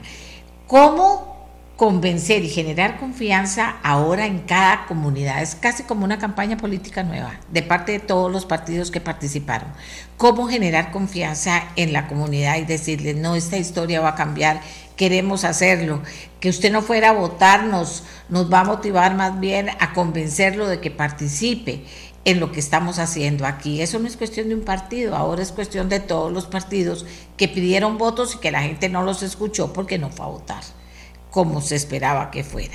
Le agradecemos a don Carlos que nos haya ayudado y como les digo, terminamos con esa idea. Sería extraordinario seguir en campaña pero como un solo partido, con el nombre de la municipalidad, pretendiendo, pretendiendo que, me parece a mí, aquí hay de todo la gente opinando, bueno, qué dicha, qué dicha. Eh, porque esto al final llevará a la gente a involucrarse y a los partidos a fortalecerse y por supuesto los proyectos a salir mejor. ¿De acuerdo? Tenemos buenas noticias, me encantan las buenas noticias, las que nos hacen darnos cuenta de que Costa Rica tiene muchas cosas valiosas, muchísimas cosas valiosas que tenemos que aprender a valorar nosotros y que tenemos que, que motivarnos para salir adelante en cualquier proyecto que tengamos. tenemos una buena noticia que compartir con ustedes y se trata de dos costarricenses que hicieron un descubrimiento mundial sin precedentes. ¿Qué les parece? Hagamos una pausa y los conocemos y conocemos de qué se trata. Ya volvemos. Les decía que tenemos que aprender a valorar lo que tiene Costa Rica. Y les contaba que dos científicos costarricenses trabajaron con un grupo de investigadores que hicieron un descubrimiento mundial sin precedentes. Se trata de los doctores Julián Fernández y Bruno Lomonte del Instituto Clodomiro Picado, quienes descubrieron que un posible anticuerpo terapéutico que en un inicio creyeron que podía usarse para neutralizar la toxina de una de las serpientes más venenosas del mundo, la terciopelo, en realidad generaba el efecto contrario, oigan ustedes, y más bien potenciaba los efectos dañinos de las toxinas. Es decir, el anticuerpo defensor cambiaba de bando. ¿De qué estamos hablando? Bueno, es tan importante esto que hicieron que inclusive se considera un hito científico y ya se encuentra publicado en la prestigiosa revista científica Nature Communications. Yo los tengo aquí, vean qué honor en el programa para que compartan con ustedes y ellos mismos nos valoren lo que hicieron. ¿Cómo es que de repente se dan cuenta los investigadores de eso? ¿Tenían idea, lo buscaban? ¿Cómo, cómo, es, cómo nace esta historia que hoy le da triunfo a Costa Rica y por supuesto honor a este par de investigadores? Eh, Julián Fernández y Bruno Lomonte con nosotros. Los saludamos a los dos y le damos la palabra a Julián Fernández inicialmente. Adelante. Hola, buenos días. Eh, sí, muchas gracias por, invitarnos hoy y aquí les vamos a comentar un poco sobre, sobre cómo fue el, proceso, cómo inició la colaboración y cuál es la relevancia y el impacto del, trabajo. Entonces, eh, no, no, sé si empezamos hablando del trabajo o quieren que lo presento también a, Bruno, quieren que Bruno también se presente. Buenos días. Eh, me parece que comencemos, el tiempo aquí siempre va muy rápido, que comencemos contando sobre el trabajo. Sí, ok, claro. Eh, sí, nosotros iniciamos, fue una colaboración con un grupo de Dinamarca eh, que ya tiene bastante, tenemos bastantes años de, de conocerlos a ellos. Em, ya prácticamente casi casi 10 años desde que el, investigador principal de allá llegó aquí al instituto y hemos colaborado durante muchos, muchos años. Eh, hemos hecho muchos trabajos con ellos eh, y en el caso específico de este, se trataba de un, de un anticuerpo monoclonal, que, monoclonal humano, que desarrollaron allá en, allá en, Dinamarca y lo estuvieron eh, una vez que ya lo desarrollaron, midieron eh, si, cuál era su, digamos, eh, si se podía unir a la toxina y qué tan fuerte se unía a la toxina. también hicieron algunas pruebas in vitro. Esta, este anticuerpo era para neutralizar la, la miotoxina 2 de Botrop Sasper. y posteriormente, acá en, en Costa Rica, se hicieron pruebas en, animales, se hicieron pruebas en, ratones y eh, nosotros lo que hicimos fueron experimentos primero de preincubación en donde se pone el, anticuerpo con la, con la miotoxina. Eh, ahí el anticuerpo funcionaba muy muy bien. Eh, luego también el, anticuerpo al preincubarlo con veneno funcionaba muy muy bien. pero al hacer un experimento de rescate, al hacer experimentos de rescate, eh, en donde primero se, se, inyectaba el veneno y luego se inyectaba el anticuerpo, eh, ahí vimos que más bien el anticuerpo tenía el efecto contrario, o sea que más bien aumentaba la toxicidad del veneno y la letalidad del veneno. Y eso es un efecto que no se había observado antes con ninguna, con ninguna toxina del reino animal. Entonces, eh, eso fue lo que le dio un poco la, la relevancia a este trabajo, que, que es, es un efecto que, que no se había visto, ¿verdad? Con, con toxinas del reino animal eh, antes. Dígame una cosa, el tema de hablar de la terciopelo, el tema de hablar de las serpientes, el tema de hablar, finalmente, todo esto que nos cuenta y en lo que son pioneros ustedes y le están aportando a la ciencia y a los seres humanos, hablemos de, del aporte a los seres humanos, o sea, cuán importante es esto para la gente. Sí, correcto. Buenos días y muchas gracias por la invitación. Sí, en realidad en todo este proyecto iba, iba encaminado a algo que es muy, muy importante, que era eh, es, el objetivo del grupo de trabajo es desarrollar anticuerpos eh, de uso terapéutico que sean 100% humanos. En la actualidad, en todo el mundo, lo que se utilizan son anticuerpos derivados de eh, la sangre de animales. Casi todo el mundo utiliza el caballo, también en algunos otros lugares, ovejas e inclusive hasta camélidos existen por ahí.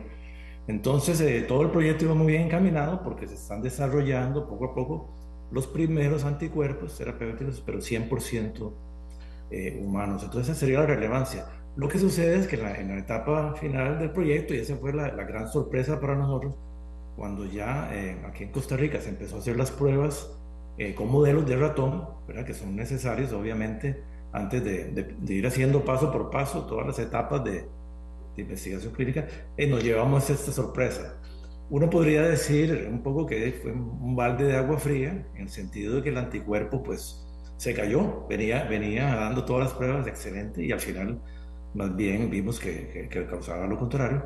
Pero por otro lado el grupo lo discutió y se, bueno, nos dimos cuenta de la importancia de comunicar esto a la comunidad científica, porque buscando en la literatura, como bien explicaba el doctor Fernández, ¿verdad? no, no hay registrado ningún antecedente sobre un fenómeno tan curioso. Entonces sí, es, es algo que, que, nunca se había observado y que se decidió compartir. Y fue muy bonito porque se le apuntó a una, una revista muy buena, digamos, revistas de, de mucho prestigio y, tuvo muy buena aceptación. Tan es así que hasta el, mismo editor de la revista eh, le propuso al grupo que después de aceptar el trabajo para publicarlo, que, inclusive querían hacerle un poco de, publicidad adicional. Y eso es tal vez lo que ha generado, digamos, pues más, eh, más participación en lo que son noticias. Pero sí, todo este proyecto pues va, va enfocado a, ir mejorando y mejorando cada vez más eh, las tecnologías para tener eh, antídotos contra las serpientes venenosas, ¿verdad? Cada vez de, mayor calidad, de, mayor contenido científico.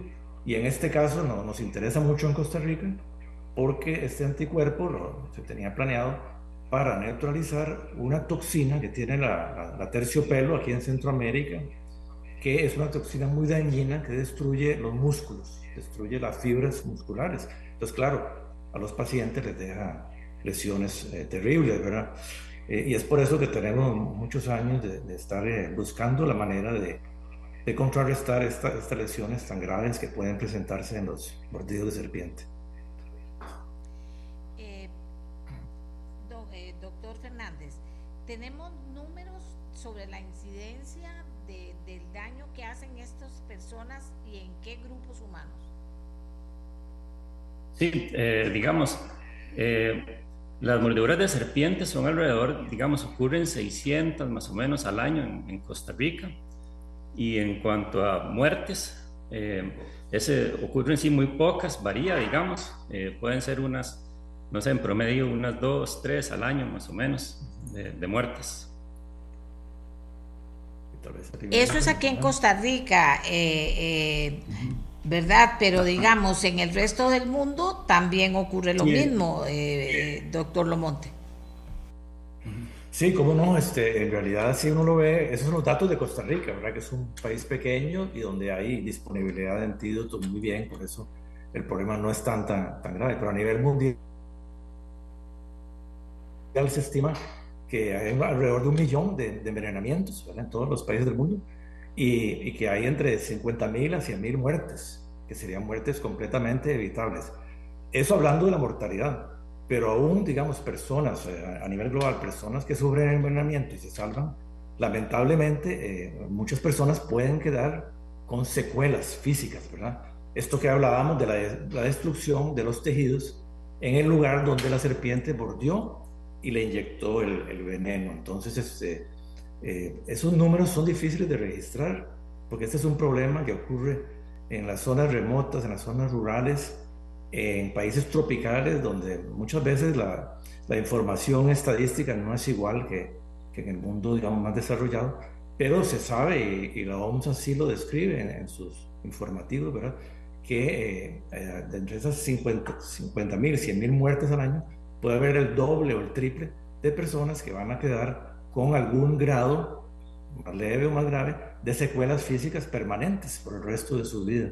Entonces, en realidad es un problema más importante de lo que creemos las personas que habitamos en, una, en un centro urbano, en una gran ciudad, donde para nosotros no es un problema de todos los días, pero sí lo es para todas las, las regiones agrícolas de los países tropicales y subtropicales del mundo. Principalmente Asia y África son los países donde este problema es más, más grave. Pero eh, eh, Latinoamérica tampoco se queda atrás, ¿verdad? Eh, Asia y África no, son los problemas más graves.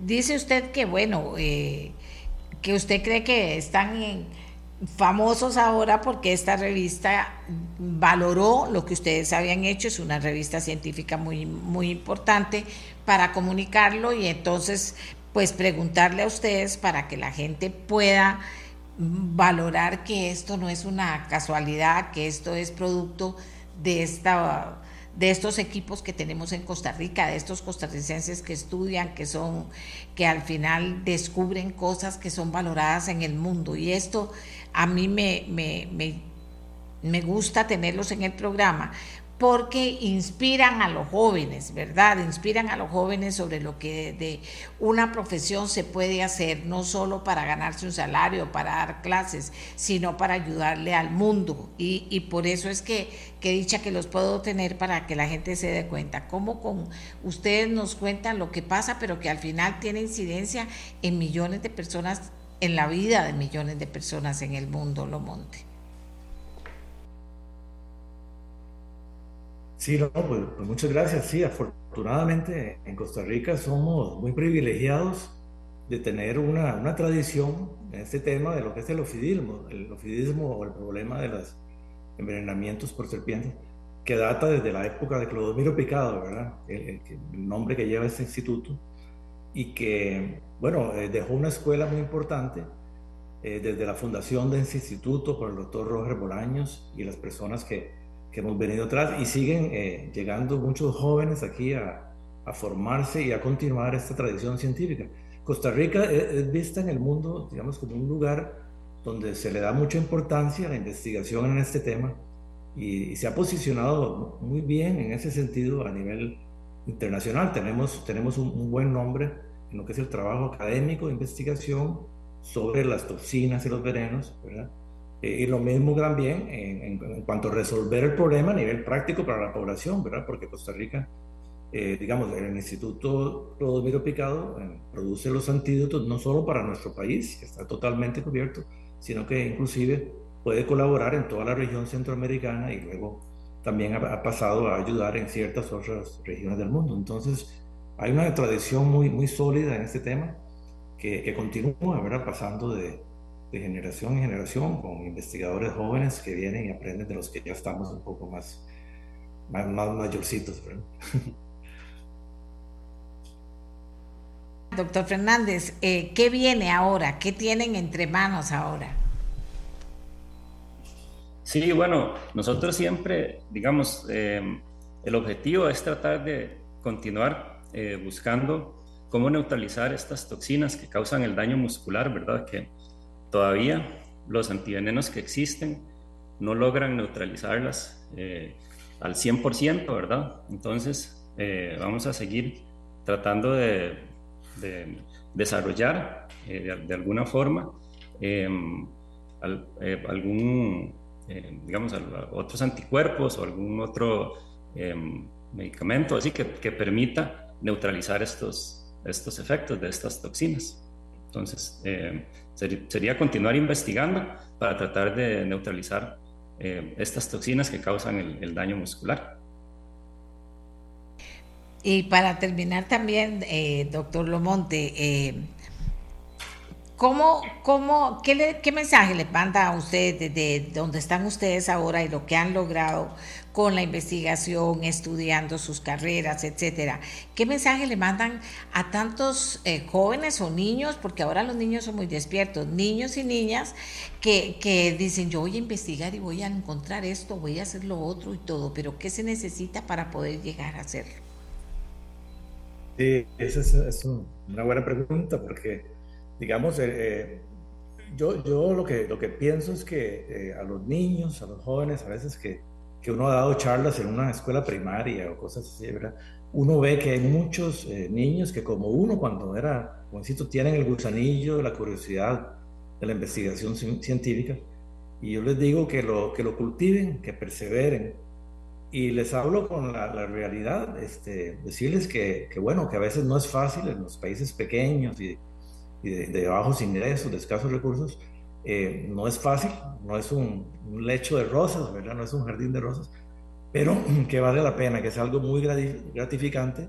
Aquí en Costa Rica es increíble el talento que hay, el talento humano. Nosotros lo, lo corroboramos todos los días en nuestro trabajo como docentes y ese talento hay que aprovecharlo, no hay, no hay que desperdiciarlo y, luchar por las cosas en las que, en las, que las personas creen aplicar la, la ciencia, la investigación científica, aplicarla en la parte tecnológica, ¿verdad? Es algo que, que, le deja muchos beneficios a la sociedad. Uno a veces normalmente no los percibe porque los ve como cosas que ya están hechas y todo y no es consciente de ello. Pero en realidad uno debe, pensar que, que, es algo que se ha logrado con el trabajo de, de un ejército de personas que en vez de dedicarse como ejército a la guerra es un ejército de, de pensadores eh, que usan su intelecto para buscar el, el, bien común a la sociedad. Entonces, eh, mi motivación es total para los, jóvenes, decirles, de, si, si, les gusta la ciencia, dedíquense a ella. No es eh, fácil en nuestro medio, hay que decirlo, ¿verdad? Pero este, hay que hacerlo y hay que intentarlo y, y son frutos que se pueden ver todos los días y que son sumamente gratificantes. Muchísimas gracias de verdad a los doctores Julián Fernández y Bruno Lomonte del Instituto Clodomiro Picado, dos ticos que destacan en un descubrimiento científico mundial sin precedentes, que eso me encanta. El estudio es un hito científico y ya se encuentra publicado en una de las más prestigiosas revistas científicas en el mundo. Ellos son ticos, son de aquí, son de nosotros y ya nos contaron de qué se trata, cómo se puede incidir en ayudarle a la gente, a millones de personas en el mundo, mediante el resultado del trabajo, la inteligencia y la persistencia de su acción. Así que a nosotros nos encanta de verdad poder haber, eh, haberlos tenido en el programa, terminar con una buena noticia. Eh, después de haber eh, profundizado un poco en el tema del resultado de las elecciones. Siempre importante que usted me cuente qué impresión le queda a usted. Sigue pensando en que no vale la pena ir a votar, sigue sin valorar lo que significa una elección y lo que usted puede incidir como persona en un gobierno local. Ojalá que lo pensemos porque vamos a seguir hablando de eso en los programas. Pero por el momento nos vamos a preparar el programa de mañana. Que tengan todos y todas un lindo día. Nos encontramos a las 7 de la mañana mañana aquí en Radio Monumental, la radio de Costa Rica. Este programa fue una producción de Radio Monumental.